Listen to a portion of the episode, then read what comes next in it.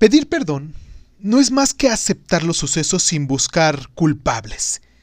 Siempre que nos duele algo, lo primero que queremos hacer es buscar quién nos la hizo o, o quién nos la va a pagar.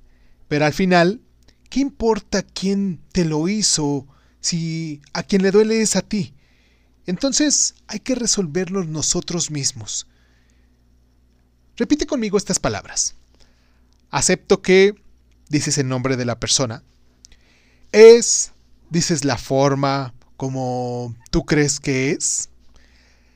Admito que es un ser humano con situaciones y vivencias que lo han llevado a reaccionar como muchos no esperábamos.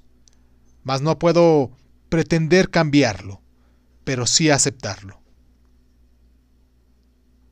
No es necesario tener a la persona cerca de ti para que te sientas lastimado.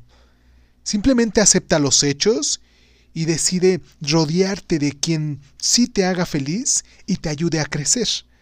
Recuerda también que nadie te hace daño. Tú eres quien elige lastimarse. Deja de maldecir al vecino. Quien lo resiente es tu cuerpo y tu alma, no la otra persona. Pedir perdón es un reto, y si lo logras, habrás ganado victorias.